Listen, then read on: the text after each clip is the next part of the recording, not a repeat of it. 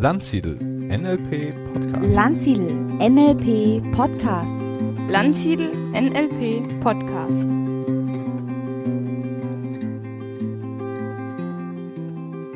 Heute also ein Podcast über die Grundannahme oder Vorannahme oder Axiome des NLP und all diejenigen, die Ahnung haben von Wissenschaft und wissenschaftlich denken, müssen jetzt mal einen Augenblick ganz stark sein wenn es darum geht, wie das im NLP definiert ist mit den Vorannahmen oder Grundannahmen. Um erstmal mit einem Gerücht aufzuräumen. Also, NLP ist nichts, was sich Richard Bandler und John Grinder mal irgendwann in den wilden 70ern im Drogenrausch ausgedacht haben.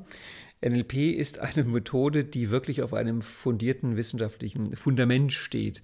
Es kommt aus dem universitären Hintergrund. Grinder war Professor an der Uni, John, äh, Richard Bandler war dort Student. Die beiden haben in diesem Rahmen zusammengearbeitet. Sie haben dort mit anderen Leuten zusammengearbeitet. Sie bekamen dann ziemlich schnell Gregory Bateson als Mentor. Sie hatten Zugang zur wissenschaftlichen Community. Sie beziehen sich auf unglaublich viel, was vorher schon da war. Transformationsgrammatik, ganz wichtig. Alfred Graf Korzybski mit seinen bahnbrechenden Werken. Also das hat schon alles wirklich Fundament. Das ist jetzt nichts, was so irgendwie da so aus der ESO-Szene mal ganz kurz rübergeschwappt ist, sondern das ist wirklich fundiert. Aber gerade wenn es um die Grundannahmen geht, gerade wenn es um diese sogenannten Axiome geht, dann wirst du merken, ach du liebe Güte, wenn du da auf irgendwelche Homepages gehst im Internet und dich umguckst, wirst du erstmal feststellen, die meisten NLP-Homepages haben einen Artikel Grundannahmen des NLP und überall stehen andere. Und selbst da, wo es dieselben sind, sind sie anders formuliert. Selbst beim Deutschen Verband für Neurolinguistisches Programmieren, beim DVNLP, findest du auf der Homepage, wenn du die Chronologie äh, anguckst, alle paar Jahre neue Grundannahmen, irgendwelche verschwinden, andere kommen drauf, es werden nicht wirklich Quellen angegeben. Merkwürdig, merkwürdig ist das. Und du findest auch nirgendwo eine Zahl, so nach dem Motto, das sind die vier oder die zehn oder die, weiß ich nicht, 20 oder 95 oder 1000 Grundannahmen. Das sieht sehr merkwürdig aus. Und wie gesagt, wenn du dich ein bisschen mit wissenschaftlichen Denken auskennst, weißt du ja, dass Grundannahmen eigentlich definiert sind. Warte, ich lese dir das mal ganz kurz aus der Wikipedia vor, was die dazu sagt. Grundannahmen oder Axiome sind Grundsätze innerhalb eines äh, wissenschaftlichen oder axiomatischen Systems, die weder begründet noch deduktiv abgeleitet werden, sondern als Grundlage willentlich akzeptiert oder gesetzt werden. Mit anderen Worten, das ist so. Zum Beispiel in der Mathematik gibt es berühmte Axiome, also Sachen, die man eben einfach so annimmt, wie sie sind. Und eins davon ist, dass die Menge der natürlichen Zahlen unendlich ist und jede natürliche Zahl hat einen Nachfolger, wenn man eins draufzählt. Das ist so und das wird nicht groß begründet. Oder auch das, die, die, die mathematischen Gesetze, dass eben 2 plus 3 das gleiche ist wie 3 plus 2 und die Reihenfolge spielt keine Rolle. Das ist so. Da wird jetzt nicht groß drüber gesprochen in der Mathematik und das wird nicht groß begründet. Oder wenn du drüber redest und es begründest, dann bist du in einem anderen System. Und du weißt, das gilt nur in der Mathematik. Wenn du zum Beispiel in einem Büro zwei Leute da sind in dem Büro und dann kommen durch eine Firmenvergrößerung drei dazu, dann könnte was völlig anderes rauskommen, wie wenn da drei wären und zwei kommen dazu. Also da sind so Sachen, da spielt die Reihenfolge schon eine Rolle. Und wenn man jetzt sagt, dass die Axiome, die Grundannahmen etwas sind, was einfach angenommen wird und da wird nicht groß drüber geredet, das ist so, dann stellst du fest, dass es im NLP ganz genau andersrum ist. NLPler reden so leidenschaftlich gerne über ihre Axiome und ihre Grundannahmen und die werden auch begründet und ähm, ausgeführt und was weiß ich alles. Also im Grunde werden die gar nicht wie Axiome behandelt, denn wenn das so wäre, wie es ist, müsste man ja nicht drüber reden, dann wäre es ja jedem klar. Also spannendes Thema und wir gehen die jetzt mal durch, wobei ich hoffe, du ahnst, dass wenn ich sage, wir gehen die Axiome durch, ist das natürlich gelogen, weil es gibt ja nicht eine feste Liste von Axiomen, sondern jeder hat ja da seine eigenen. Das heißt, ich werde jetzt mal einfach da reinspringen. Ich habe mir hier irgendwie ganz viele rausgesucht. Und je nachdem, wie die Zeit vergeht, werden wir uns davon einige angucken. Mm, ich fange jetzt auch definitiv nicht in irgendeiner Reihenfolge von Wichtigkeit oder so an, weil ich glaube nicht, dass es da eine Wichtigkeit gibt. Vielleicht mit Ausnahme des ersten. Das erste, was ich dir jetzt vorstellen möchte, die erste Grundannahme des NLP, die halte ich schon für wirklich wichtig und grundlegend. Und interessanterweise ist das auch eine, wo die meisten NLPler echt nicht so gerne drüber reden. Also da ist so ein bisschen hm, Schmallippigkeit angesagt. Und wie alle Grundannahmen des NLP gibt es auch diese Grundannahme in vielen verschiedenen Versionen. Eine könnte lauten, das ist eine Version von Tony Robbins, es gibt keine schlechten Menschen, es gibt nur schlechte Zustände. Oder ähm, es gibt keine schlechte, äh, oder, oder, Menschen an sich sind nie schlecht, aber Verhalten kann schlecht sein. Das ist auch so eine, die in die Richtung geht. Oder es gibt nur gute Menschen, aber auch schlechtes Verhalten. Dahinter steht eine Grundannahme des NLP, die wirklich bedenkenswert ist, die wirklich wert ist, dass man sie sich genau anguckt. Und zwar ist das die Grundannahme, alle Menschen sind gut. Und mit der Grundannahme, alle Menschen sind gut, gehört NLP natürlich in das Kapitel der oder in die Gruppe der humanistischen Methoden, in die Gruppe der humanistischen Psychotherapie.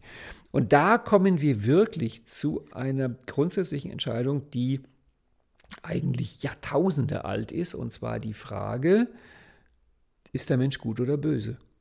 Und jetzt wunderst du dich vielleicht, weil du dachtest, echt, Moment, stopp, ich dachte, NLP ist so eine, so, eine, so eine Kommunikationsmethode, wo man lernt, irgendwie freundlich zu den Leuten zu sein und gut Fragen zu stellen. Jetzt wird das so hochphilosophisch. Ja, ähm, leider oder zum Glück, wie du es auch siehst, aber ab einem gewissen Punkt, wenn du dich mit NLP beschäftigst, kommst du um bestimmte philosophische Grundfragen nicht drumherum. Und ich hatte mal ähm, vor vielen, vielen Jahren in Nürnberg ein Practitioner-Training gegeben und da haben wir gemacht Reframing und Six Step Reframe und sowas und ich habe halt immer wieder davon erzählt, es gibt keine schlechten Menschen, es gibt nur schlechtes Verhalten. Und dann hatte ich einen, damals habe ich noch Gäste an den Wochenenden willkommen geheißen und dann war einer da als Gast und der meinte dann irgendwann ganz freundlich und wirklich sehr höflich zu mir, ähm, er müsse jetzt gehen, denn er hält es einfach nicht mehr aus. Er wäre Strafverteidiger und er meinte, bei dem, was er jeden Tag im Gerichtssaal erlebt, bei dem, was er jeden Tag erlebt, wozu Menschen fähig sind, wenn ich jetzt noch einmal sage, es gibt keine bösen Menschen, dann wäre es mit seiner Höflichkeit zu Ende und drum geht er lieber vorher. Aber er könne das gut hören und gut akzeptieren, dass ich dieser Meinung bin. Ansonsten schönes Leben noch und tschüss. Ich fand das wow. Also ich hatte wirklich sehr viel Respekt vor dem Mann, dass er das so klar sagen konnte. Also die wahrscheinlich grundlegendste Grundannahme des NLP ist die Grundannahme, alle Menschen sind gut. Es gibt keine bösen Menschen. Und damit das ganz klar ist, da kann man anderer Meinung sein und da kann man fundiert anderer Meinung sein. Und zwei Methoden, die da fundiert anderer Meinung sind, sind zum einen die Psychoanalyse. Also Freud ging davon aus, es gibt Böses im Menschen, es gibt da einen bösen Trieb, Thanatos, Todestrieb und ähnliches. Und natürlich als noch wichtigeres Denkmodell das Christentum, auf dem unsere Kultur aufbaut. Also im Christentum gibt es definitiv das Böse, da gibt es den Teufel, da gibt es die Sünde und da gibt es auch ganz klar böse Menschen im Christentum. Und von daher, es ist eine Möglichkeit zu sagen, alle Menschen sind gut, es gibt keine bösen Menschen. Und eine andere Möglichkeit ist zu sagen, es gibt gute Menschen, es gibt böse Menschen. Also es könnte durchaus auch eine böse sein. Und du weißt ja vielleicht, dass ich Jordan Peterson sehr schätze, den kanadischen äh, Psychologieprofessor. Und der sagt öfter in seinen Vorträgen, dass er, wenn er als klinischer Psychologe mit äh, Leuten arbeitet, die posttraumatische Belastungsstörungen haben, ist ihm mal aufgefallen, wenn du was Schreckliches erlebst, er bringt da Beispiele von Leuten, die Kriegserlebnisse haben, ähm, also wenn du was Schreckliches erlebst, ist die Frage, wie verarbeitest du das? Und er sagt, Leute, die nicht geglaubt haben, dass es das Böse gibt, dass es böse Menschen gibt, die, die, die packen das nicht, die verarbeiten das nicht. Vor allem nicht diejenigen, die irgendwann merken, dass das in ihnen selbst ist, dass sie zum Beispiel als Soldaten durchaus imstande sind, wirklich Böses zu tun und die hätten das nicht erwartet und danach kommen sie damit einfach nicht klar. Das heißt also auch Jordan Peterson ist jemand, der sagt, doch, doch, ja, wirklich, es gibt Böses, es gibt böse Menschen. Das ist eine Schwelle, wenn du NLP machst. Ich sage dir das ganz offen, wie du das siehst. Also gibt es Böses, gibt es das Gute. Mm, ich persönlich finde, dass eigentlich die beste Antwort auf die Frage ehrlicherweise das Christentum gibt. Also im Christentum gibt es gute Menschen und böse Menschen. Und, was ich auch sehr schön finde, im Christentum wird gesagt, das ist nicht festgelegt. Das heißt, ein Guter kann böse werden, ein Böser auch bereuen, der kann auch gut werden. Und auch ein schöner Gedanke des Christentums ist, dass auch für den Bösen ist Verzeihen möglich. Gott ist die Liebe und nimmt dich dann wieder an. Aber der beste Zug des NLPs, also der nicht, nicht des NLPs, oh Gott, nein, der beste Zug des Christentums, also der entscheidende Move, ist, richtet nicht auf, dass ihr nicht gerichtet werdet. Das heißt, das Christentum sagt, es gibt wohl böse Menschen, aber nur Gott weiß, ob ein Mensch gut oder böse ist. Nur Gott kann den Leuten ins Herz gucken. Das heißt, und das finde ich echt extrem clever, das finde ich das eine gute Methode, um ein Zusammenleben zu organisieren, dass das Christentum sagt, ja, ja, es gibt böse Menschen, aber hüte dich, irgendeinen konkreten Menschen als böse zu bezeichnen, weil du weißt es nicht. Du kannst nicht reingucken und am Ende ist es Gottes Entscheidung. Und das ist für mich auch ein, ein wirklich guter Weg, um NLP zu machen, obwohl man vielleicht irgendwann merkt, wenn man sich die Welt und die Weltgeschichte anguckt, dass es da schon ein paar sehr seltsame Sachen gibt.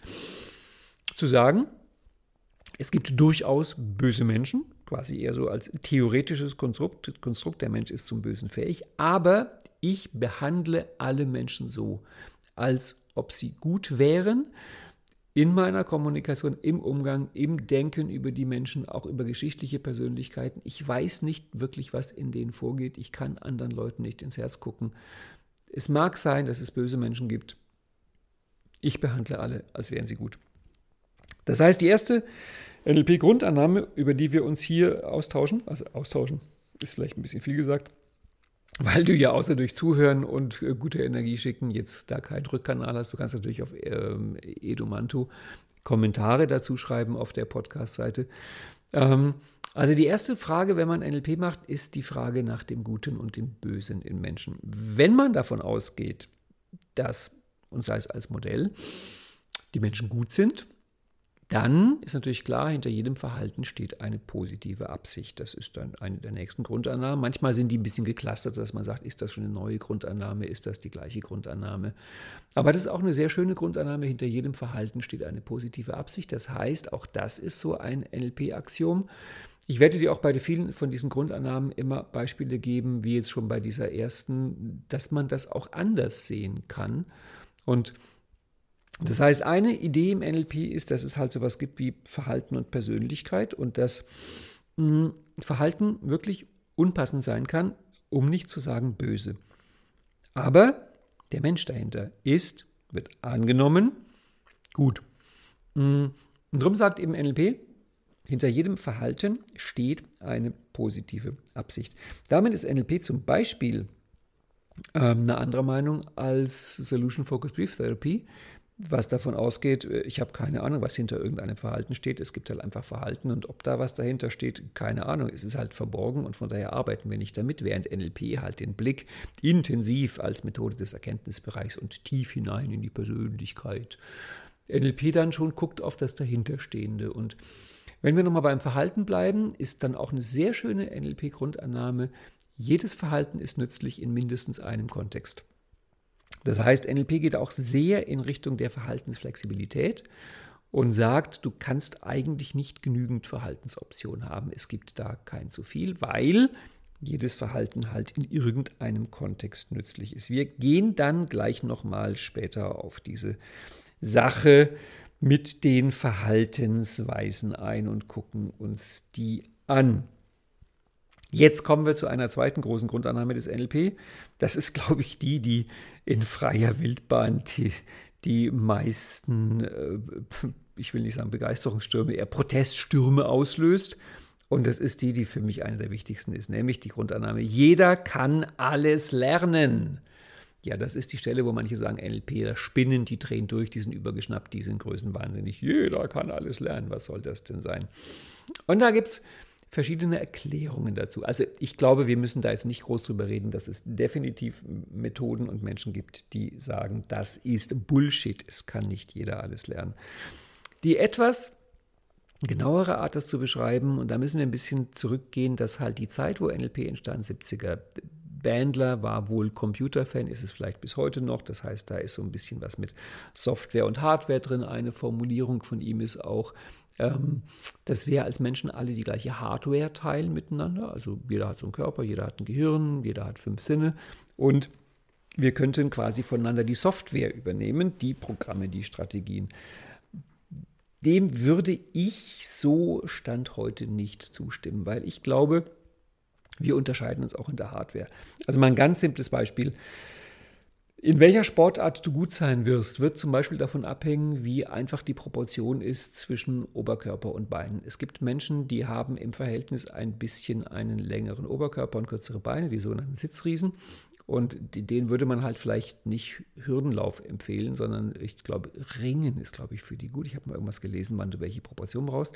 Während andere Leute sind halt mehr so, vielleicht nennt man die dann Sitzzwerge, ähm, die halt elend lange Beine haben und einen kürzeren Oberkörper.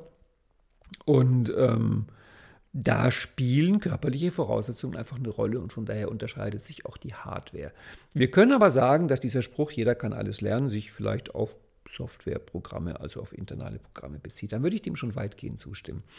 Aber so sehr ich diesen Satz glaube, weil ich mache ja Modeling, jeder kann alles lernen, ähm, gibt es doch zwei oder drei Einschränkungen, die ich immer gerne dazu sage, oder nicht Einschränkungen, sondern dass ich sage, im Moment, der Satz heißt, jeder kann alles lernen. Der heißt zum Beispiel nicht, jeder kann alles lernen innerhalb eines Wochenendes. Das wird da manchmal ein bisschen von Leuten falsch verstanden und dann kommen sie und sagen, ich hätte gerne die Reichtumsstrategie von äh, Elon Musk oder Jeff Bezos oder Bill Gates, ich hätte gerne dessen Reichtumsstrategie gelernt an einem Wochenende. Und sich klar zu machen, dass diese Leute wahrscheinlich Jahre, Jahrzehnte, mehr oder weniger ihr Leben und vielleicht sogar noch das Leben ihrer Vorfahren, was sie geprägt hat, dass das alles Einfluss drauf hat, könnte man sagen, naja gut, du kannst vermutlich schon lernen, dass du mit einer ähnlichen Strategie reich wirst, wenn du bereit bist, dir dafür zehn Jahre zu nehmen. Also wie ich damals, das war ja das größte Modeling, was ich überhaupt jemals gemacht habe. Darüber gibt es, glaube ich, auch Podcasts und Seminare und Webinare von mir. Das Stefan Landsiedel-Modeling, also wo ich mit Stefan gesprochen habe, wie ist denn seine Erfolgsstrategie. Da gab es erstmal einen langen Teil, wo ich Zeit investieren musste, dass Stefan bereit war zu dem Gespräch. Dann haben wir uns getroffen und haben uns unterhalten. Und allein das Gespräch waren schon mal vier Stunden, wo ich ihn ausgefragt habe. Und danach habe ich sechs Monate lang dieses Interview ausgewertet. Ich habe sechs Monate lang dann mir das angehört, ich habe es transkribiert, ich habe dazu meine Gedanken geschrieben, ich habe Muster gesucht, ich habe Übungen dazu designt, ich habe die Übungen gemacht. Es waren mehrere Wochen, wo ich wirklich Vollzeit, also meine gesamte Arbeitszeit dafür eingesetzt habe. Und sechs Monate war es ein ganz wichtiger Teil meines Alltags, diese Sachen umzusetzen. Aus heutiger Sicht, das ist jetzt ein paar Jahre her, würde ich mal sagen, es gab kein weiteres Modeling in meinem Leben, wo der Einfluss so stark, so mächtig, so dramatisch war. Es hat mir wirklich viel, viel gebracht, gerade auch in Hinsicht Erfolg. Das war ja ein Erfolgsmodeling. Und von daher, wow, brillant, also toller Einsatz, tolles Ergebnis. Aber das Lustige ist, wenn dann Leute zu mir kommen und sagen, Ralf, Ralf, du hast doch Stefan Landsiedel modelliert. Was ist denn sein Erfolgsgeheimnis? Und ich dann sage, ja, also wenn du das übernehmen willst, dann plan mal ein paar Monate ein. Ach so, oh nee, dann nicht. Ich dachte, da gibt es irgendwie einen coolen Satz, den man übernehmen kann. Also, ja, jeder kann alles lernen, wenn du bereit bist, den entsprechenden Aufwand zu treiben. Also klar, du kannst lernen auf oberstem Niveau Klavier spielen, Klavier zu spielen, aber plan dafür bitte mal 10 bis 20 Jahre ein. Ich hatte mal einen Kollegen, der hat gesagt, er, er ist bereit zu garantieren, dass wenn jemand sich ein Jahr Zeit nimmt und ein Jahr bei ihm lernt, diese Person hinterher an der Börse mindestens eine Million verdienen kann. Und er hat mir auch gesagt, er hat noch keinen einzigen gefunden, der bereit ist, ein Jahr zu investieren, um hinterher an der Börse eine Million zu verdienen. Anderes Beispiel. Als meine Tochter den Wechsel gemacht hat von der Grundschule ins Gymnasium, da war so, dass in der Grundschule waren manche Sachen systemisch ein bisschen schwierig. Also haben wir beschlossen, ähm, Einstieg im Gymnasium, da hast du ein paar Tage, wo sich das System neu organisiert. Also vielleicht bereiten wir das vor und tricksen so ein bisschen, dass der, dass der Einstieg in das System im Gymnasium gut wird. Und wir haben das gemacht. Und heute ist so, dass ihre Position in der Klasse ist traumhaft, großartig, genial gut. Also sie freut sich jeden Tag darüber, wie ihr Stand in der Klasse ist. Und Ich erzähle die Geschichte manchmal im Seminar und dann kommen manchmal auch Eltern zu mir und sagen, ah, das ist toll, dass du das erzählst, weil mein Kind, mein Sohn, meine Tochter geht jetzt auch, hat auch einen Schulwechsel und von daher, welche Übung habt ihr denn dazu gemacht, damit der Start im Gymnasium gut war? Und dann sage ich, ähm, du, das war keine Übung. Wir haben da mehrere Wochen und Monate investiert. Wir haben modelliert. Wir haben viel, mit vier Leuten uns getroffen, die wir systemisch für kompetent hielten und mit denen einen ganzen Nachmittag verbracht und die ausgefragt. Wir haben sehr, sehr viele Übungen gemacht. Wir haben an der Persönlichkeit gearbeitet. Wir haben am Selbstbild gearbeitet. Wir haben systemische Aufstellungen gemacht. Wir haben biografische Arbeit gemacht. Und wir haben gerade in den Wochen vor dem Schulwechsel wirklich jeden Tag ein bis zwei Stunden investiert in dieses Projekt. Ja, und dann kommt die gleiche Antwort wie immer. Ach so, ich dachte, ich dachte, da gäbe es eine Übung, aber wenn das so ist, wo ich mir denke, hallo, geht's noch? Also gerade bei den Eltern, die sagen, mein Sohn, meine Tochter hat da vielleicht auch ein bisschen ähm, eine schwierige Position in einem System und jetzt steht ein Wechsel an.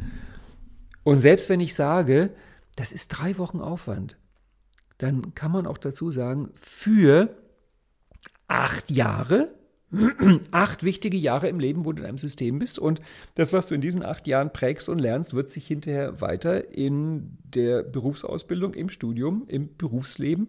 Also ich würde eigentlich sagen, dass wenn einer kommt und sagt, du musst nur drei Wochen, du musst nur vier Wochen investieren, um dann die nächsten acht Jahre auf eine bestimmte positive Art zu beeinflussen, ich würde sagen, das ist das beste Geschäft meines Lebens. Da bin ich sofort dabei.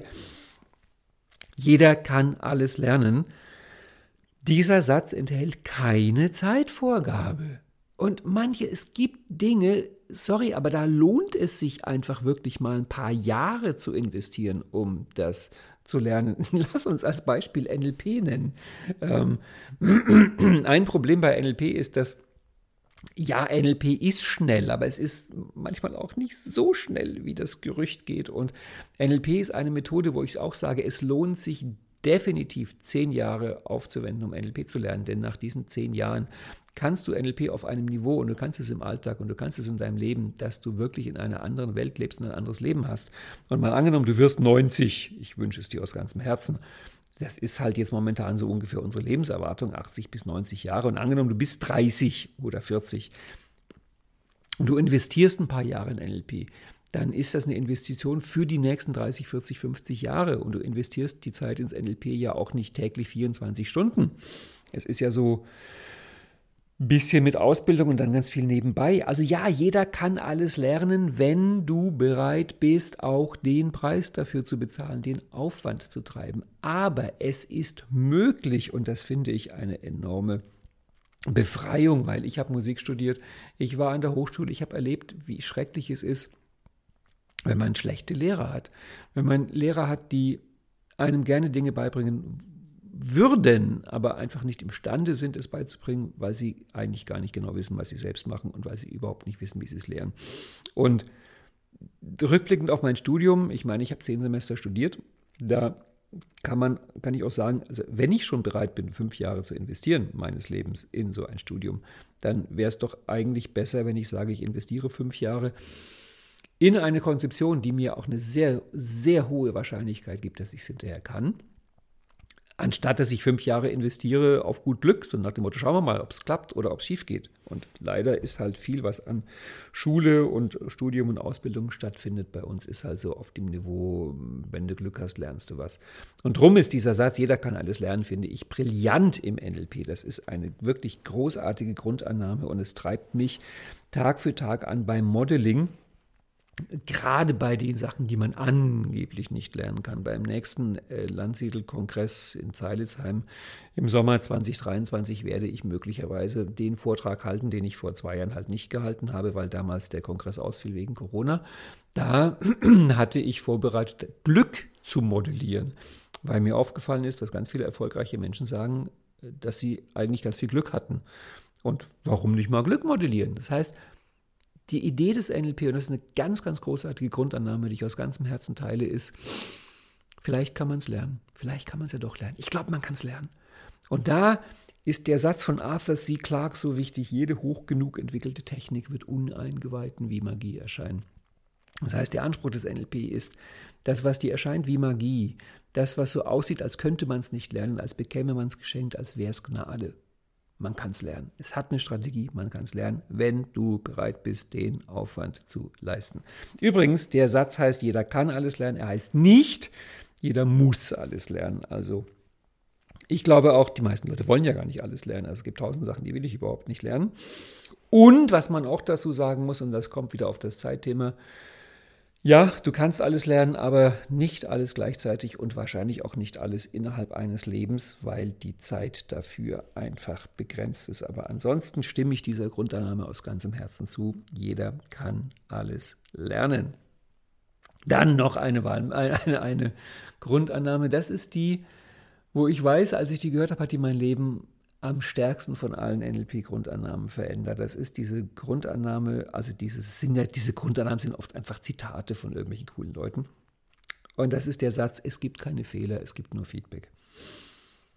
Das fand ich damals so toll, weil ich war damals auch in dieser Denkweise, diese typisch deutsche Anti-Fehler-Haltung, dass ich auch einer von den Menschen war, die schon eher so ein bisschen Sorgen, Bedenken, Angst hatten, Fehler zu machen. Und äh, das ist halt, wie gesagt, eine deutsche Eigenart, eine deutsche Macke, diese deutsche Anti-Fehler-Kultur.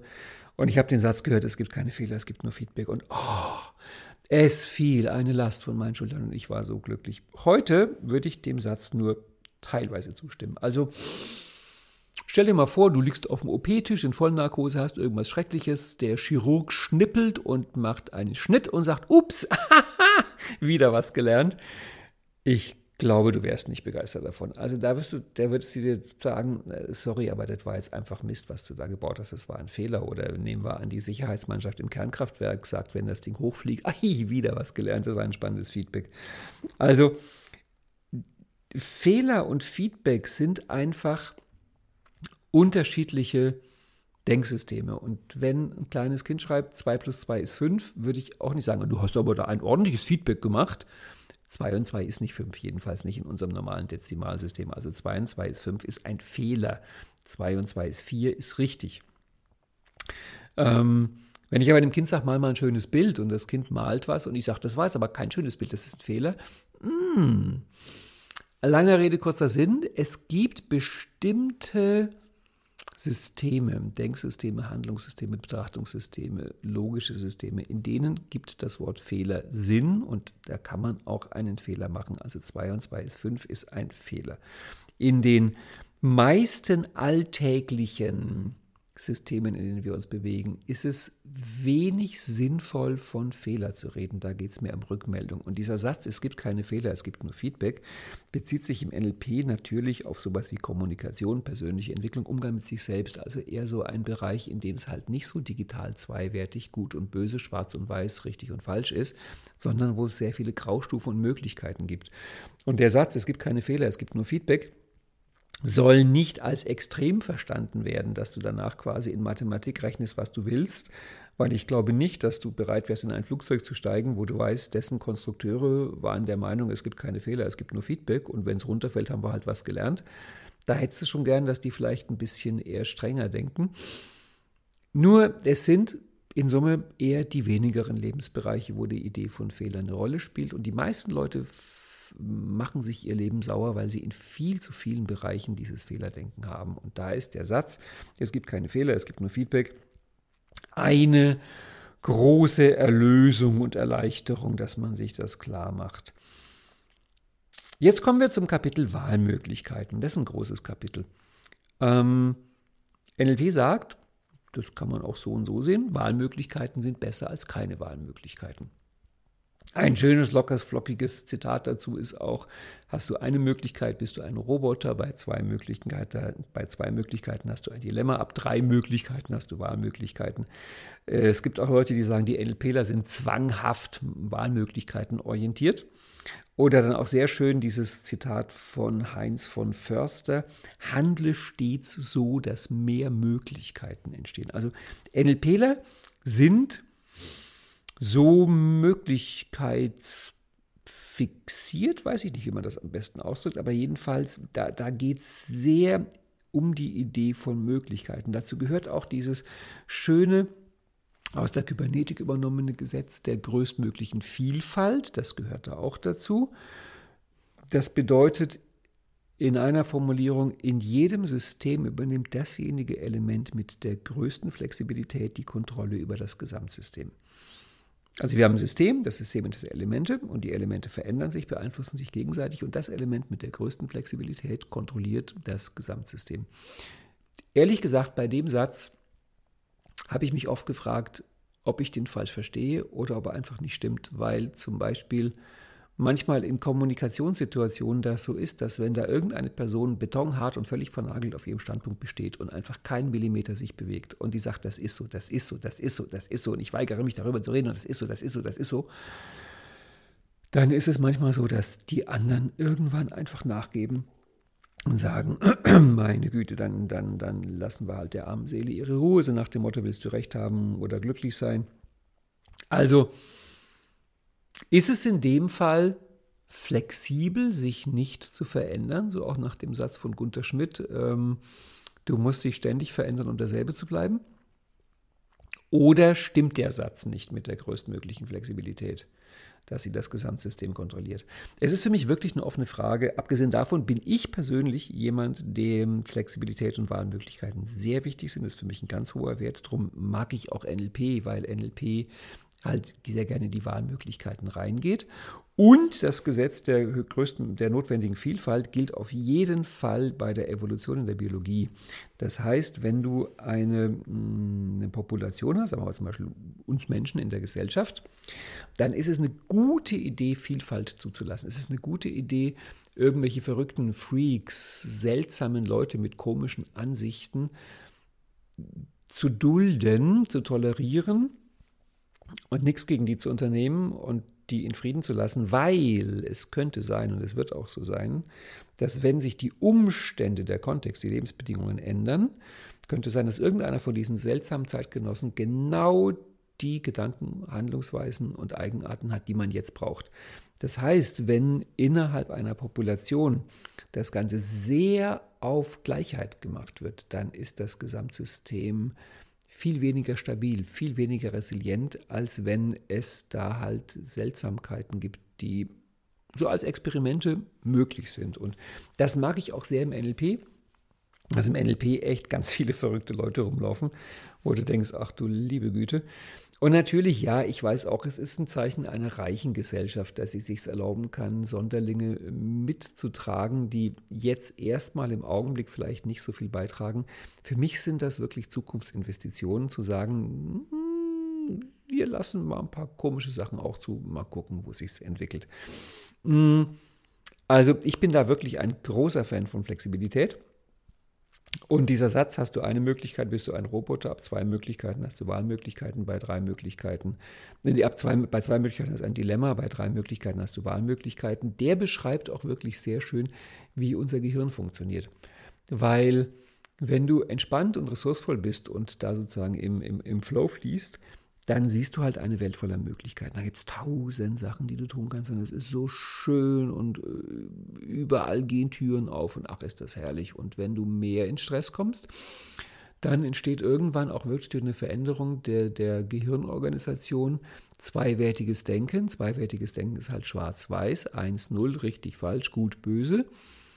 Und in diesem Denken hast du dann zwei Möglichkeiten. Das Interessante ist, das führt manchmal zum Dilemma, wenn es aber ein bisschen weiter geht, hast du zwei Möglichkeiten, und zwar eine richtige und eine falsche, eine gute und eine böse. Und dann sagen Leute, ich weiß, was ich tun muss.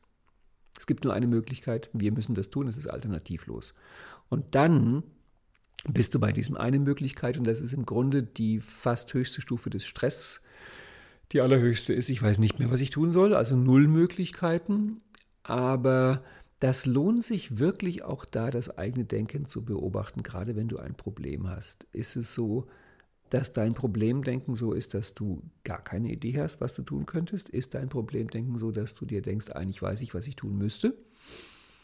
Ist dein Problemdenken so, dass du sagst, hm, entweder oder, entweder oder, ich kann mich nicht entscheiden zwischen diesen beiden fürchterlichen Sachen hier, Pest und Cholera?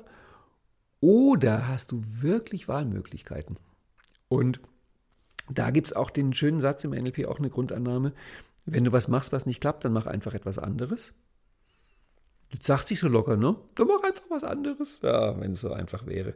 Es gibt noch eine hochdeutsche Version davon, die lautet, wenn du etwas machst, was nichts bringt, hat jedes andere Verhalten mindestens dieselbe Chance auf Erfolg. Weil ich meine, wenn das erste Verhalten einen Erfolg von null bringt, drunter geht halt nicht. Wobei da manche sagen würden, ja, das stimmt nicht, es könnte ja auch noch, ich kann es ja auch noch verschlimmern. Also du merkst, diese ganzen Grundannahmen, man kann schon drüber reden, es sind nicht wirklich Axiome, aber es ist schon eine schöne Idee mitzukriegen, in welchem Bereich NLP arbeitet. Und der Gedanke, mal was anderes zu machen, hat was. Also angeblich hat Albert Einstein, aber dem werden ja tausend Zitate in die Schuhe geschoben, die er vermutlich nie gesagt hat, angeblich hat ja Albert Einstein das als Wahnsinn definiert, wenn Leute immer dasselbe machen und immer hoffen, es könnte mal was anderes dabei rauskommen. Das gibt es ja auch in dieser volkstümlichen Version. Wenn du das machst, was du immer gemacht hast, wirst du das bekommen, was du immer bekommen hast. Wenn du was anderes willst, musst du was anderes machen. Also wir kommen immer wieder auf dieses Thema der Wahlmöglichkeiten, Wahlmöglichkeiten, Wahlmöglichkeiten, Wahlmöglichkeiten. Und das fördert NLP sehr und, das muss man auch dazu sagen, deswegen macht NLP Stress. Klingt jetzt komisch, ne? Warum macht NLP Stress? Ganz einfach deswegen, weil Entscheidungen brauchen Energie. Wahlmöglichkeiten auszuwerten braucht Energie, wenn du im Stuck-State bist, wenn du im ressourcenarmen Zustand bist, wenn es eng ist, wenn du sozusagen mentale Energie sparen willst, wäre es gut, du hättest einen, der dir sagt, was du tun sollst. Lies doch einfach mal durch ähm, Immanuel Kant diesen, diesen Text über die Frage, was ist Aufklärung? Da schreibt er ja, Aufklärung bedeutet, sich seines eigenen Verstandes zu bedienen. Und dann führt er aus, dass es halt viele Menschen gerne aus Bequemlichkeit nicht tun und dann sich halt gerne von anderen Leuten sagen, er bringt als Beispiele, was sie glauben sollen, was sie essen sollen und was sie denken sollen. Also die Wahlmöglichkeiten, die, diese Vielfalt, diese notwendige Vielfalt, kommt dann halt auch im Päckchen mit Verantwortung und sie kommt im Päckchen mit sich dann entscheiden müssen, logischerweise. Das braucht wieder Energie und wenn du halt in einem fast ressourcevollen Zustand bist, wird das leider Gottes deinen Stress erhöhen. Weswegen NLP zu lernen, nach meiner Meinung auch eher eine Idee ist für Leute, denen es nicht ganz fürchterlich schlecht geht. Wenn es denen ganz fürchterlich schlecht geht, wäre vielleicht NLP-Coaching die bessere Idee nicht zu differenziert, aber wenn du dann gut genug drauf bist, ist NLP wirklich ein Fest von Möglichkeiten, ein Fest von Differenzierung. Weißt du, ich merke das auch immer daran, ich mache eine etwas eigenartige NLP-Ausbildung, die so ein bisschen anders ist als viele andere NLP-Ausbildungen. Und eine Besonderheit der NLP-Ausbildung der Jablonski-Straße ist, dass es sowieso immer anders ist. Also wenn du, das hatten wir jetzt, wie letzte Woche ging zu Ende der fünfte Durchgang des Modeling Practitioners und da waren auch Leute dabei, bei denen war das nicht der erste Durchgang, die haben schon vorherige Durchgänge mitgemacht und die können bestätigen, es war komplett anders als der vierte, dritte, zweite und erste. Und auch wenn Leute bestimmte Wochenenden zu bestimmten Themen besuchen, stellen die fest, es ist bei Ralf in der Jablonski-Straße jedes Mal anders. Und das Schlimme ist, dass auch die Formate jedes Mal ein bisschen anders sind. Also das Change History in diesem Jahr ist ein bisschen anders als das Change History im letzten Jahr. Und dann stelle ich eine Version vor und dann gehen die Leute in kleinen Gruppen und dann sage ich ganz gerne den Satz, es ist wichtig, das Format dem Klienten anzupassen und nicht den Klienten dem Format anzupassen. Und von daher singe ich auch da das hohe Lied der Flexibilität. Ich, ich plädiere dafür, dass wir das alles als Angebote nehmen und halt unseren eigenen Weg suchen. Und den meisten gefällt das sehr, die meisten freuen sich. Aber manche Leute hätten gerne mehr Sicherheit. Und die fragen dann, wie ist denn jetzt echt, echt, wirklich, echt, echt richtig, ganz korrekt, fehlerfrei, das NLP, wie es wirklich ist. Und da muss man sagen, sorry, aber das kriegst du wahrscheinlich im NLP, wenn du ein bisschen tiefer einsteigst, nicht mehr. Denn genauso wie auf jeder Homepage andere NLP-Grundannahmen stehen, findest du auf jeder Homepage andere Schritte für das äh, Change History oder für das Reimprinting. Es ist schwer, im NLP die Wahrheit zu finden. Im NLP gibt es Wahrheiten, es gibt Varianten der Wahrheit, es gibt größtmögliche Vielfalt und Darum ist es auch ganz schön, weil wir haben auf die jetzt so eine Art evolutionären Wettbewerb im NLP. Aber es gibt eine gute Nachricht. Die nächste Grundannahme lautet nämlich, Menschen treffen immer die beste Wahl unter den Möglichkeiten, die sie sehen. Das ist doch toll, oder? Das beruhigt. Das heißt, du siehst ganz viele Möglichkeiten und wählst dann, weil du ja nicht doof bist, die, die dir am besten erscheint. Das heißt andersrum, und da ist die Grundannahme wichtig, wenn du irgendjemanden triffst und der macht irgendwas, was aus deiner Warte einfach nur der größtmögliche Blödsinn ist und du sagst dir, wie kann man denn eigentlich nur so dämlich sein, das zu tun? Sorry, dann ist die NLP-Grundannahme davon auszugehen, dass das, was dir aus deiner Warte als größtmöglicher Blödsinn erscheint, aus dessen Warte die beste Wahl ist. Dass du merkst, das geht wieder Hand in Hand mit dieser Idee von ähm, der guten Absicht und die Menschen an sich sind gut. Ich finde aber das mit den Wahlmöglichkeiten nochmal ein bisschen anders, weil da lohnt es sich, einen Positionswechsel zu machen und sich zu überlegen, okay, welche Möglichkeiten hat dieser Mensch gesehen, unter denen hat er die beste ausgewählt. Das ist aber jetzt einfach eine völlig beknackte Möglichkeit, die der wählt.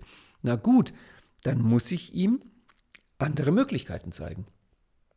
Und das ist natürlich ein guter Ansatz zur Veränderung. Das heißt, zeige Leuten bessere Möglichkeiten und sie werden bessere Wege gehen. Das ist auch ein wichtiger Grundsatz, wenn wir im NLP Veränderungsarbeit machen, dass wir davon ausgehen, wenn irgendeiner was macht, was ihn unglücklich macht, ähm, und durch den NLP-Prozess ergeben sich alternative Möglichkeiten, die zu einem angenehmeren Leben führen, dann kommt manchmal hinterher die Frage, auch gerade in Ausbildungen, ja, und muss ich jetzt nicht noch irgendwas machen, dass er die Möglichkeit auch wählt? Und da gehe ich gerne auf diesen NLP-Grundsatz zurück und sage, nein, muss man normalerweise nicht, denn sobald eine bessere Möglichkeit da ist, wird die auch gewählt. Menschen treffen die beste Wahl unter denen ihnen zur Verfügung stehenden und für sie sichtbaren Möglichkeiten. Ich finde, das ist eine sehr schöne Grundannahme, die auch ein gutes Gefühl macht. Und da können wir noch mal einen Schritt weitergehen bei diesen, was sie sehen. Jetzt kommt natürlich eine ganz berühmte, ganz klassische Grundannahme, nämlich Menschen reagieren nicht auf die Wirklichkeit, sondern auf ihr Abbild der Wirklichkeit, auf ihre Landkarte, auf ihr Modell. Und dann der berühmte Satz, die Landkarte ist nicht das Gebiet. Da sind wir natürlich jetzt im Herzen der NLP-Landkarte, dem Herzen des NLP-Modell, dass wir sagen, Modeling, Landkarten, Mapping. Und da gehört NLP jetzt wiederum in eine große Gruppe, die mindestens zurückzufolgen ist bis zum Konstruktivismus. Aber wenn du da die Bücher liest von Paul Watzlawick, halt einer der berühmten Konstruktivisten, der findet dann wiederum Quellen, die 2000 Jahre alt sind, dass wir halt deswegen nicht auf die Wirklichkeit reagieren, weil wir die Wirklichkeit gar nicht wahrnehmen können, weil halt, und das ist jetzt wirklich NLP-Grundlagen der 70er Jahre, wir davon ausgehen, es gibt wahrscheinlich da draußen eine Welt. Du weißt vermutlich spätestens, wenn du Matrix gesehen hast, den Film Matrix, dass es schwer ist zu beweisen, dass eine Welt außerhalb unserer Vorstellung existiert. Also ich weiß gar nicht, ob das überhaupt heute bis heute bewiesen worden ist. Es könnte nämlich sein, dass du in einer Nährlösung liegst und dein Gehirn irgendwo angeschlossen ist. Weißt du ja aus dem Film. Jedenfalls, wir gehen heute eigentlich im Großen und Ganzen davon aus, dass es zwar irgendetwas gibt, was den Namen Wirklichkeit verdient, wir die aber niemals als Menschen werden sehen können. Wir kriegen immer nur ein Abbild der Wirklichkeit und zwar dieses Abbild wird gestaltet durch unsere Sinne und durch unser Gehirn. Also sehen, hören, fühlen, riechen, schmecken. Das ist halt das, was ein, ein Teil des Spektrums, was uns umgibt, abbildet und unser Gehirn baut daraus eine innere Simulation. Von daher ist es im Grunde eigentlich komplett banal, zu sagen, Menschen reagieren nicht auf die Welt, Menschen reagieren auf das Abbild der Welt, auf das Abbild der Wirklichkeit. Also es ist eigentlich eine, ja, also ein No-Brainer, könnte man auch sagen. Ähm, ich glaube, dass was bei dem Satz eigentlich das Spannende ist, ist sich klarzumachen, dass wir halt verschiedene Landkarten haben. Also wir bewegen uns vielleicht in derselben Welt, in derselben eigentlichen Realität, aber wir kriegen sie ja beide nicht mit. Das heißt, dass dein Modell der Welt, deine Landkarte sich von meinem Modell und meiner Landkarte ein bisschen unterscheidet. Das heißt, dass wir zwar in der gleichen Welt leben, die aber unterschiedlich wahrnehmen. Und Darum ist es schon spannend, sich klarzumachen, Menschen reagieren nicht auf die Welt, sie reagieren auf ihr Abbild der Welt, sie reagieren auf ihre Landkarte der Welt. Und da sind wir ja in dem Kern drin, warum NLP Modeling ist, weil wir halt an dem Modell, an der Landkarte arbeiten. Und daraus ergibt sich dann wieder ein Satz, der im NLP durchaus zu hm, diskussionswürdigen Ergebnissen führt, nämlich, dass wir im NLP sagen, wir ändern nicht die Welt, wir ändern die Landkarte. Du kennst ja vielleicht diese Witze-Serie, wie bestimmte Menschen, Methoden und so weiter eine Glühbirne wechseln. Also eine Version ist, wie wechselt ein Psychoanalytiker die Glühbirne und der Psychoanalytiker sagt, ja, es, also es wird lange dauern, es wird sehr teuer werden und die Birne muss sich auch wechseln lassen wollen. Und wie wechseln Anhänger von Milton Erickson die Glühbirne? Naja, einer wechselt die Glühbirne und zehn unterhalten sich darüber, wie Milton Erickson die Glühbirne gewechselt hätte. Und da gibt es auch eine Version, wie wechselt ein NLPler die Glühbirne und der NLPler sagt, du, die Glühbirne ist völlig in Ordnung, mach einfach das innere Bild heller. Das heißt, es gibt im NLP schon so eine Neigung zu sagen, wir lassen die Welt, wie sie ist und ändern nur unser Abbild der Welt. Also du hörst vermutlich jetzt gerade, dass Karl Marx sich irgendwo in seinem Grab umdreht, weil der meinte ja, das Problem wäre, die Philosophen hätten die Welt nur verschieden erklärt, es ginge darum, sie zu verändern. Da wäre jetzt NLP exakt auf der gegenteiligen Meinung. Das NLP sagt, ja, lass die Welt so, wie sie ist und ändere dein Abbild der Welt. Ähm, wenn du gerade am Verhungern bist, könntest du merken, dass dieser Glaubenssatz durchaus seine Grenzen hat, dass ich dir sage, ja, ja, das, was du jetzt da als Hunger wahrnimmst, das ist nur ein Abbild, stell dir einfach vor, du bist satt. Ah. Es gibt da einen schönen Satz von Anne Raid, einer Schriftstellerin, die meinte mal, ähm, du kannst die Wirklichkeit ignorieren, aber du kannst nicht auf Dauer die Konsequenzen ignorieren, die es hat, wenn du die Wirklichkeit ignorierst. Und da könntest du halt genau das als Beispiel bringen. Also du kannst dir einreden, dass du ohne Nahrung durchkommst, dass du nur von Luft und Liebe und Licht lebst. Das ist möglich, sich das einzureden. Irgendwann wirst du merken, dass dein Körpergewicht sinkt und dein, dein, dein Körper komisch reagiert. Wenn du das weiterhin ignorierst, bist du halt einfach irgendwann tot. Und das meint sie damit, du kannst die Wirklichkeit ignorieren, aber du wirst die Konsequenzen auf Dauer nicht ignorieren können. Das ist also schon eine heikle Grundannahme, zu sagen, Menschen reagieren. Also das erste ist keine heikle Grundannahme, das erste ist so, wie es ist. Menschen reagieren auf das Abbild der Welt und nicht auf die Wirklichkeit. Aber zu sagen, wir ändern nur das Abbild, hm, wäre mir persönlich zu wenig. Ich würde dann auch gerne zwischendurch die Welt ändern. Aber das ist natürlich jetzt, siehe Spiral Dynamics, die Frage, bin ich auf der individuellen oder auf der kollektiven Stufe, bin ich im kleinen oder im großen Selbst. Du weißt, in der einen Richtung, also im großen Selbst, ist der Gedanke, die Welt ist in Ordnung, ich muss mich ändern. Und auf der anderen Seite ist der Gedanke, ich bin in Ordnung, ich will die Welt ändern oder die Welt muss sich ändern. Und da sind wir schon bei der nächsten mm, sehr heiklen Grundannahme. Alles, was du brauchst, ist hier und jetzt vorhanden. Alles, was du brauchst, um die gewünschte Veränderung zu machen, ist hier und jetzt vorhanden. Jeder Mensch hat alle notwendigen Ressourcen. Da hat mein Freund und Lehrer Bernd Isert immer sich sehr dagegen gewandt, weil er meinte, das ist Blödsinn. Denn wenn jemand ins NLP-Coaching kommt, der sein Leben in Leid führt und ich sage ihm, alles, was du brauchst, ist bereits in dir, dann stimmt das nicht. Denn selbst wenn es so wäre, würde ihm zumindest eine Ressource fehlen, nämlich der Zugang zu den Ressourcen. Denn wenn du alle Ressourcen in dir hast, aber du hast keinen Zugang zu den Ressourcen, dann fehlt dir die Ressource Zugang zu den Ressourcen. Von daher kann es ja, es kann durchaus sein, dass alles da ist, was du brauchst, aber wenn du es nicht siehst und nicht rankommst, dann bringt es dir nichts. Ich finde diese Vorname wirklich heikel und ich glaube, das ist die einzige, wo ich ganz klar sage, nein, der kann ich nicht zustimmen. Es gibt kurative Hilfe, es gibt kurative Veränderungen, es gibt manchmal Situationen, da brauchst du einfach definitiv Hilfe von außen, Hilfe von anderen. Es ist aber so, dass natürlich bei so einer Grundannahme wie alles, was du brauchst, ist hier und jetzt vorhanden. Ähm, man muss ja auch gucken, wenn so eine Grundannahme eine Ressource sind, also in einem von A nach B gegenwärtiger ändernswerter Zustand plus Ressource ist gleich künftig erwünschter Zustand, dann ist ja die Frage, was ändert es, wenn ich das glaube? Was ändert es, wenn ich diese Grundannahme in meinem Denken zugrunde lege? Und da hat diese Grundannahme eine überaus positive Wirkung, weil es natürlich bei all den Leuten, die die Verantwortung und die Macht bei anderen sehen und die immer denken, ich kann ja nichts machen als Einzelner, bist ja hilflos, ich brauche irgendwo Hilfe. Wenn man denen sagt, stimmt überhaupt nicht. Du hast so viele Ressourcen in dir, du hast so viele Kräfte und Fähigkeiten und Möglichkeiten und Mittel in dir. Guck doch einfach mal nach innen, was da alles ist und nutze dieses gewaltige Kapital. Ist die Idee der Selbstermächtigung, die Idee von Selbstwirksamkeit schon eine wirklich ganz großartige Idee, die natürlich dann auch wiederum vom Großen ins Kleine Selbst führt, also vom Kollektiven zum Individuellen. Das ist ja der Weg, den NLP tendenziell ein bisschen mehr unterstützt.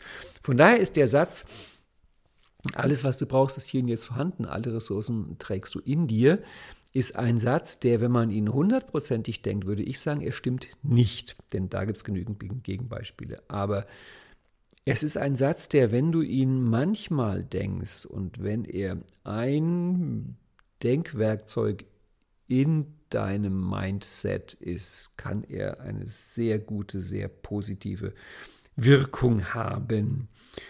Ähm, okay, das nächste. Ah, jetzt kommt natürlich auch eine, die ist mir super wichtig. Es gibt keinen Ersatz für saubere sensorische Kanäle. Es gibt keinen Ersatz für WAKOK. Das ist ja nach meiner Meinung die, ich habe darüber eine Newsletter-Serie geschrieben, die nannte ich die Bombe im NLP. Ich glaube, das gehört zum größten und tollsten, was Ben Longrinder der Welt geschenkt haben, dass sie dem WAKOK diesen hohen Stellenwert eingeräumt haben. Dahinter steht ja wirklich eine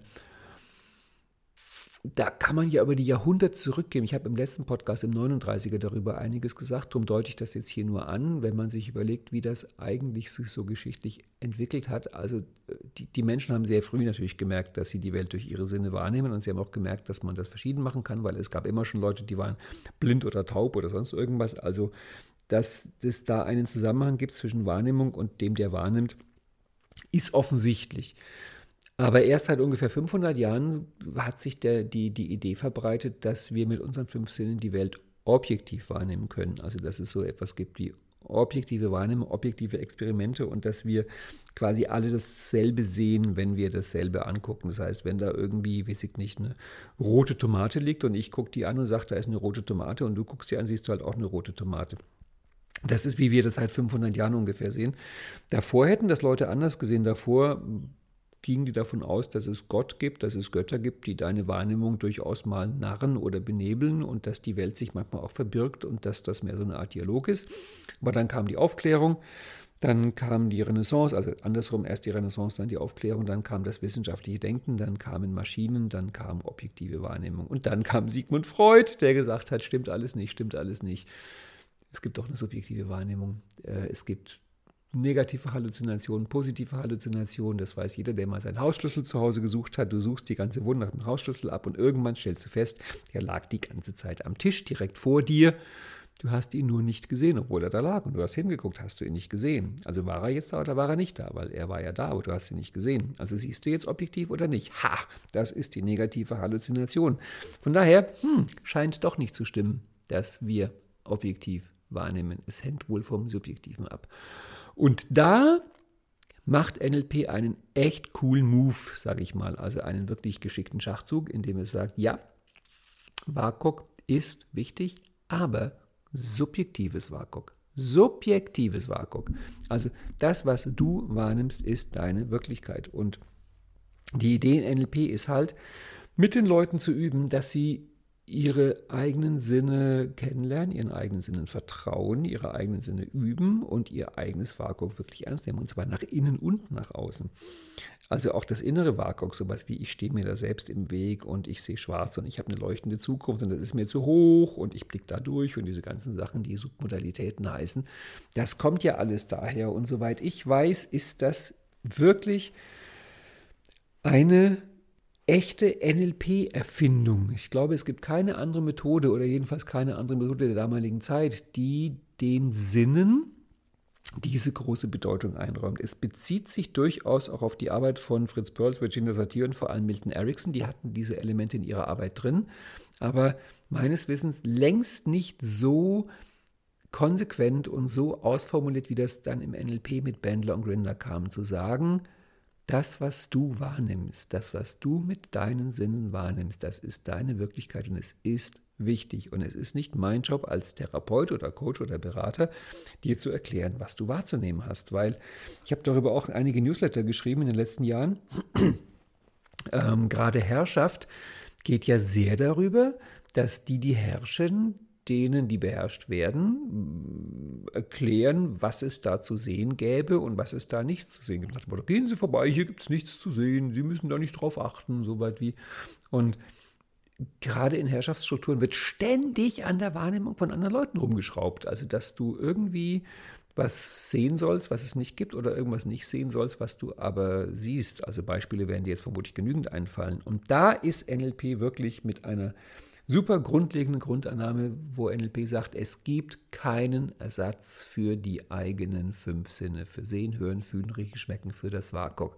Und Drum, wenn mich jemand fragt, was ist für dich, Ralf, das Wichtigste im NLP, ist meine ganz klare Nummer eins Antwort WAKOK. Die Bedeutung, die das WAKOK im NLP hat, ist durch nichts anderes zu ersetzen. Auf Platz zwei kommt dann Sprache, aber es ist wirklich Platz zwei. Trotzdem es neurolinguistisches heißt, ist am Anfang das Neuro und dieses Neuro bezieht sich halt auf die Verarbeitung der Sinne und der Sinneseindrücke. Von daher ist es eine wirklich grundlegend wichtige Grundannahme. Es ist eigentlich ein ist eigentlich ein Widerspruch, eine grundlegend wichtige Grundannahme. Ähm, das mit dem WAKOK. Ich gehe jetzt nochmal alle Grundannahmen durch, so wie ich sie in meinem Skript drin habe. Menschen reagieren auf ihre Abbildung der Realität, nicht auf die Realität selbst. Es gibt keine objektive Wahrheit. Das kommt aus dem Konstruktivismus, das hatten wir. Und dazu auch die berühmte, das berühmte Zitat von Alfred Graf Korzybski, die Landkarte ist nicht das Gebiet, ähnelt ihm aber in ihrer Struktur. Und da gibt es noch zwei lustige andere Versionen dazu. Eine ist von Gregory Bateson, der mal gesagt hat, nur der Wahnsinnige isst die Speisekarte statt des Menüs und beschwert sich anschließend über den schalen Geschmack. Dahinter ist die Idee, dass wir nicht die Realität wahrnehmen, sondern nur unsere Abbildung der Realität, es aber sich sehr lohnt im Leben, wenn man sich dessen bewusst ist, dass man nur die Landkarte wahrnimmt und auf die Landkarte reagiert. Das heißt, es ist leider tricky. Also ja, du kriegst die Realität nicht mit, sondern nur die Landkarte, aber nein, bitte verwechsle nicht die Landkarte mit der Realität. Denn solange dir klar ist, dass eine Landkarte nicht die Realität ist, bist du natürlich wesentlich lockerer und entspannter dabei zu sagen, na, dann mache ich mir halt eine neue Landkarte, weil meine bisherige hat scheinbar irgendwelche Murklichkeiten und Unzutreffendheiten. Und, Gibt es das Unzutreffendheiten? Also die stimmt halt einfach irgendwie nicht. Und die, die, eine der, der Grundideen von NLP ist, wir machen bessere Landkarten. Ich habe auch darüber Newsletter geschrieben, google mal nach dem Elefanten, denn die Frage ist auch, wenn ich mehr verschiedene Landkarten bauen kann und die alle funktionieren, weil es gibt auch eine Grundannahme, alle Menschen funktionieren perfekt innerhalb ihrer Welt. Also jeder hat das Gefühl, ja, für mich funktioniert das Ding. Wie kann ich denn dann erkennen, ob eine Landkarte gut ist? Und da habe ich einige Kriterien in einem Newsletter gebracht. Ähm, ich brachte da als Beispiel die Sache mit dem Mann auf der Parkbank und den Elefanten. Das ist ein Beispiel von Paul Watzlawick. Sitzt ein Mann auf einer Parkbank und klatscht alle paar Minuten in die Hände. Dann kommt ein zweiter Mann vorbei und fragt den ersten, Entschuldigung, warum klatschen Sie hier eigentlich? Und dann sagt der erste, das mache ich, um die Elefanten zu vertreiben. Dann sagt der zweite Mann, aber hier gibt es keine Elefanten. Und dann sagt der erste Mann, sehen Sie, es funktioniert. Und dies ist ein Beispiel für eine funktionierende Landkarte, weil dieser Mann, der klatscht, bei dem ist das so. Er klatscht und es gibt keine Elefanten. Also seine Landkarte funktioniert. Aber der Mann, der dazukommt, sagt, ähm, ich klatsche nicht und bei mir gibt es auch keine Elefanten. Das heißt, er hat eine einfachere Landkarte, die zum selben Ergebnis führt. Und nach Ockhams Messer, Ockhams Razor heißt das Ding, das ist eine Denkfigur aus dem 17. Jahrhundert oder aus dem 16. sogar, ähm, heißt das von mehreren möglichen Erklärungsmodellen, von mehreren möglichen Landkarten, wähle stets die einfachste, die unaufwendigste. Und das heißt, wenn mit Klatschen da keine Elefanten sind und ohne Klatschen sind auch keine Elefanten, dann wäre es eine gute Idee, nicht zu klatschen. Ich habe dann aber einen zweiten Newsletter geschrieben, da geht der so, da geht die Geschichte so weiter. Der zweite Mann überzeugt also dann den ersten Mann mit dem Klatschen aufzuhören und zehn Minuten später werden die beiden von Elefanten zertrampelt. Das ist das Dumme, nachdem wir nicht in der Wirklichkeit, also nachdem wir in der Wirklichkeit leben, aber sie nicht wahrnehmen, sondern nur auf Landkarten reagieren. Ja, jetzt kommen wir zum Gesetz der größtmöglichen Vielfalt. Lass das andere probieren. Also lass andere probieren, was passiert, wenn sie nicht klatschen und wenn die dann nach einem halben Jahr immer noch auf der Parkbank sitzen, dann kannst du auch aufhören zu klatschen. Das ist die Sache mit den Landkarten. Es ist herausfordernd, aber es ist auch wirklich hochspannend und ich möchte es ja nicht missen. Es ist ja so großartig. Es ist ja, die ganze Welt ist ja ein Rätsel. Es ist ja, als ob wir wirklich mitspielen würden in einem Mystery-Film und oder so ein Computerspiel und wir wissen, es gibt irgendwo einen Ausweg und es gibt da irgendwo Schätze. Wir müssen nur den richtigen Weg finden und die richtige Türe und dann irgendwann, wupp, sieht das aus wie in Auf der Jagd nach dem verlorenen Schatz, diese großartigen Filme, wo dann irgendwann die Goldreserven der ganzen Welt in einem Zimmer sich befinden. Und deswegen noch ein Satz von Robert Anton Wilson, nur der Wahnsinnige ist sich absolut sicher. Es gibt eine lustige Variation von dem Satz von Ken Wilber, niemand irrt zu 100 Prozent. Ich finde sie beide schön. Das heißt, bei sich selber sich klar zu machen, du hast nicht hundertprozentig recht. Irgendwo in deinem Denken werden Irrtümer sein. Ich meine, guck dir mal als Beispiel, ich, ich liebe Medizingeschichte, guck dir mal an, wie in den letzten Jahrhunderten und Jahrtausenden die Leute sich bestimmte medizinische Phänomene, Krankheiten und so weiter erklärt haben. Und wir gucken das heute alles an und sagen, die Dummerchen früher, wie haben die sich das erklärt? wie gut wissen wir das heute? Und ich frage mich, wieso um Gottes Willen sollten wir es heute verstanden haben? Ich glaube, in 500 Jahren werden die auch ho, ho, ho, ho machen und sagen, wir haben diese Dummerchen Anfang des 21. Jahrhunderts sich die Welt erklärt. also, ähm, nur der Wahnsinnige ist absolut sicher, du hast mit Sicherheit nicht hundertprozentig recht, aber andersrum, niemand irrt zu 100 Prozent. Das heißt also auch der, der den größten Schwachsinn erzählt, könnte sein, dass da einiges drin ist, was interessant ist zuzuhören. Oder in den Worten von, von Jordan Peterson, wir können andere Menschen als Wahrnehmungsorgane verwenden. Jetzt kommt das, ich gehe nochmal die Seite hier durch, wo ich die Grundannahmen aufgeschrieben habe. Das Menschenbild, Körper, Geist und Seele sind eins, sind Teil des gleichen Systems und beeinflussen sich wechselseitig. Jeder Mensch ist eine unteilbare Einheit. Das ist halt diese ähm, 68er Grün Alternativ ESO, wir haben uns alle lieb, ähm, Gegenbewegung zu dem, was die Aufklärung gemacht hat. Die Aufklärung hat ja Körper, Geist und Seele getrennt. Descartes ist ja äh, ein unglaublich geschickter Schachzug von ihm gewesen, weil, also nach allem, was ich weiß, war das gar nicht wirklich Descartes Meinung. Also der war auch schlau genug, um zu wissen, dass sich Körper, Geist und Seele gegenseitig beeinflussen. Aber der war Wissenschaftler in einer Zeit, wo die Kirche sehr, sehr, sehr, sehr wichtig und sehr stark war. Und die Kirche war absolut dagegen, dass Leichen aufgeschnitten werden und anatomische Untersuchungen gemacht werden. Und deswegen hat Descartes irgendwann vorgeschlagen, können wir es nicht so machen, dass wir sagen, die Seele gehört dem göttlich-religiös-kirchlichen Bereich an, die kriegt ihr, an der dürft ihr rumschrauben und ich schraube nur am Körper rum. Das hat mit der Seele gar nichts zu tun. Und die Kirche hat sich darauf eingelassen, vermutlich, weil sie auch gemerkt haben, dass er gute Sachen sich da zurecht ähm, lernt und rausfindet. Und darum hat man sich dann irgendwann geeinigt, den einen Bereich übernimmt halt die Kirche und den anderen Bereich übernimmt die Wissenschaft. Und obwohl es ein geschickter Schachzug war, führte es halt wie fast jede gute Idee irgendwann in die Übertreibung und äh, zu dieser völligen Trennung teilweise von Körper, Geist und Seele. Und darum ist es eine gute Gegenbewegung gewesen, der 68er zu sagen, das ist doch im Grunde alles eins. Wobei auch das natürlich wieder zur Übertreibung neigt. Und deswegen, wir nehmen das hin. Es ist wichtig im NLP, zum Beispiel bei nonverbaler Kommunikation, dass wir davon ausgehen, wenn sich seelisch was ändert, wenn sich emotional was ändert, zeigt sich das auch irgendwie im Körper. Und wenn sich im Körper nichts ändert, hat sich auch auf der anderen Ebene nichts geändert. Das ist übrigens auch ein Grund, warum es sich lohnt, schwierige Gespräche im Gehen zu führen. Denn wenn sich der Mensch bewegt, bewegt sich auch leichter sein Standort und seine Meinung. Jeder Mensch ist einzigartig, jeder Mensch hat sein eigenes Modell der Welt. Menschen treffen immer die beste Wahl aus den ihnen zur Verfügung stehenden Möglichkeiten. Alle Menschen funktionieren perfekt, niemand ist kaputt. Das finde ich auch großartig. Dann kommen, die hatten wir jetzt noch gar nicht, ich gehe die mal nur schnell durch, die Grundannahmen über Kommunikation. Du kannst nicht nicht kommunizieren von Paul Watzlawick.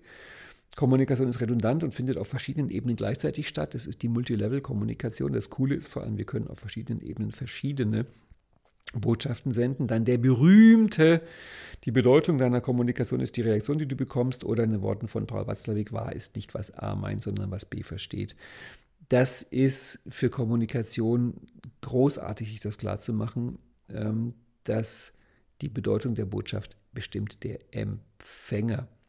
Also wenn du dich verständlich machen willst, dann musst du bei der anderen Person nachfragen. Darum auch verstehen geht vor verstanden werden. Ähm, da gibt es auch eine sehr schöne Variation. Widerstand des Klienten ist eine Aussage über den Therapeuten. Und von Bandler ein, den ich auch sehr liebe. Wenn du etwas von jemandem willst, dann gib ihm auch alles, was er braucht, um es zu tun. Schaffe einen Kontext, in dem das gewünschte Verhalten von selbst passiert. Dann kommen die zu Lernen und Veränderungen. Lernen heißt, einen Unterschied zu machen, wo vorher keiner war. Darüber könnte ich fast meinen eigenen Podcast machen. Jedes Verhalten ist nützlich. Hinter jedem Verhalten steht eine positive Absicht. Es gibt keine schlechten Menschen, es gibt nur schlechte Zustände. Menschen lernen und jeder kann alles lernen. Alles, was ein Mensch lernen kann, kann prinzipiell jeder andere Mensch auch lernen.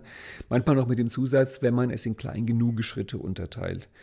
Alle Menschen verfügen über alle notwendigen Ressourcen manchmal halt außer der, dass sie rankommen. Alles, was du brauchst, ist hier und jetzt vorhanden. Dann ein sehr schöner noch von Joseph O'Connor und John Seymour.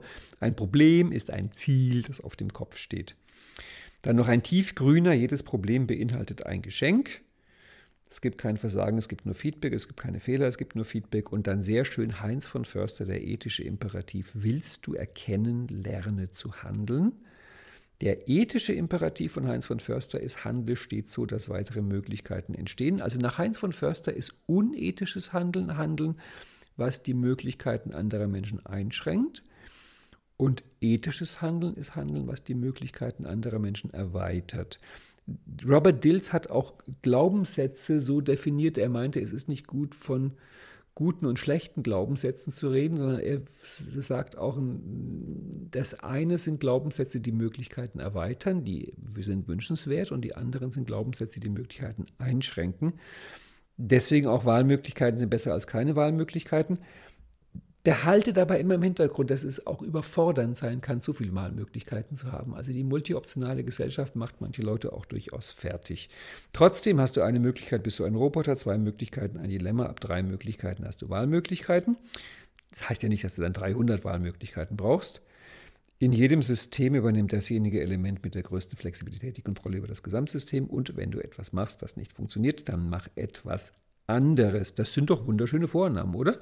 Gefallen sie dir? Mir gefallen die auch. Also, NLP lebt in einer Welt, wo die Menschen gut sind, wo sie funktionieren, wo sie perfekt sind, wo sie in Landkarten leben, mit denen sie sich in der Welt rumnavigieren, wo sie miteinander kommunizieren. Es ist eigentlich eine wunderschöne Welt. Da möchte man doch gleich mitmachen, oder? Und zum Schluss noch eine Idee von Bernd Isert und dann kommen wir abschließend zum richtigen NLP, zum NLP, NLP, zu dem, was auch John Grinder als das eigentliche NLP nannte und nicht nur die Anwendung von NLP. Das natürlich, also Bernd Isert hat es mal so formuliert, das Tollste, was er im NLP gelernt hat, wäre, Modelle zu wechseln. Und dem stimme ich aus ganzem Herzen zu. Also Bernd Isert ist ohnehin mein wichtigster NLP-Lehrer. Und für ihn bezog sich das natürlich auch auf das Modell des NLP selber. Das heißt, so komisch das klingt, wenn du richtig gut NLP kannst, dann kannst du auch das Modell des NLPs verlassen. Da wird's cool. Das heißt, dann siehst du die ganzen Grundannahmen des NLP als Teile einer Landkarte. Das ist dann die NLP-Landkarte. Und das ist ja auch nur eine Landkarte. Und die ist ja auch nicht das Gebiet. Und du wirst merken, dass du vielfach im Leben, oft, meistens, fast immer, mit dieser NLP-Landkarte zu großartigen Ergebnissen kommst. Aber nicht immer. Denn genauso wie niemand zu 100% Recht hat, irrt auch niemand zu 100%. Und darum ist das eigentliche NLP nach John Grinder, nach Bernd Isert, beinhaltet die Möglichkeit, sich auch das gesamte NLP-Modell von außen anzugucken. Dieses ganze Set von Grundannahmen, Aktionen, Vorannahmen und es in ihrer Schönheit zu bewundern, glitzernd, funkelnd, strahlend. Und sich auch, weil du weißt ja, Flexibilität ist besser als keine Flexibilität, hm, vielleicht manchmal die Freiheit zu nehmen, zu sagen, und jetzt nehme ich mal eine andere Landkarte. Jetzt nehme ich mal eine Landkarte, wo es böse Menschen gibt Jetzt nehme ich eine Landkarte, wo es gut ist, wenn ich wirklich weiß, was ich tun muss und so weiter und so fort. Ich bin Vollblut-NLPler mit Herz und Seele. Ich liebe diese Methode wirklich. Ich habe dieser Methode mein Leben gewidmet und äh, werde das auch weiter widmen. Und von daher, ich bin großer Fan vom NLP. Aber man muss es ja auch nicht übertreiben, oder? Das heißt, manchmal gibt es Momente, wo es so ein bisschen Spaß macht, die, die, die Mauern des Gartens hinter sich zu lassen und ins verbotene Umland zu gehen und irgendwie in die wilde Natur und mal andere Denkmodelle auszuprobieren. Christentum, Jordan Peterson, ähm, systemisches Arbeiten, SFBT, du merkst, wir nähern uns der Psychografie, Spiral Dynamics, das sind alles andere Welten als die NLP-Welt und es ist doch schön zu merken, dass die Landkarte des NLP mit den Grundannahmen des NLP eine Welt für sich ist, die du im Practitioner und Master und im Coach und im Trainer erforschen kannst und es irgendwann auch für andere Themen andere Welten gibt. Denn es gibt ja keine Fehler, es gibt nur Feedback. Und von daher kannst du auch in dem Modell nichts falsch machen. Jetzt wurde es doch noch ein bisschen philosophisch am Ende. Ähm, Google einfach mal nach den Vorannahmen, Grundannahmen, Axiomen des NLP. Erfreu dich daran. Und vielleicht noch eine kleine letzte Übung auf dem Weg. Ähm, du kannst die alle als Ressourcen verwenden. Das heißt, mach dir vielleicht Kärtchen oder mach dir eine Tabelle im Computer. Nimm dir irgendein Thema, ein Problem oder ein Ziel, irgendwas, wo du nicht weiterkommst und Wende mal nacheinander die NLP-Grundannahmen an und frage dich, wie würdest du dieses Thema, diese Landkarte, diese Problemlandkarte betrachten, wenn du jetzt mal ganz konkret diese eine Grundannahme wirklich für wahrnehmen würdest und sie auf dieses Thema anwendest. Ich finde, es ist eine sehr schöne, sehr nutzbringende Übung, die ich gerne oft mache, um diese Sätze halt als Landkarten-Glaubenssätze, Brillen zu nehmen. Und eine Idee von Tony Robbins ist es zu sagen, das sind die Lügen des Erfolgs. So hat er es in einem Buch benannt, weil wir wissen nicht, ob die NLP-Grundannahmen wirklich wahr sind, ob sie wirklich richtig sind, ob sie wirklich hundertprozentig zutreffen. Aber, und das haben eben Zehntausende, Hunderttausende von NLP-Lern in den letzten 50 Jahren herausgefunden, wenn du dich im Großen und Ganzen an diesen Sätzen orientierst, wird es dein Leben bereichern, wird es zu einem glücklicheren Leben führen. Und deswegen viel Spaß mit den Grundannahmen des NLP in diesem Podcast Nummer 40. Und ich freue mich auf dich nächste Woche, nächsten Dienstag, wenn wir uns wiederhören im nächsten Podcast. Vielleicht sehen wir uns bis dahin im Webinar am Donnerstag oder lesen uns am Samstag im Newsletter. Du weißt ja, aus der Jablonski-Straße kommt fast jeden Tag etwas und deswegen viel Spaß damit und bis nächste Woche. Tschüss.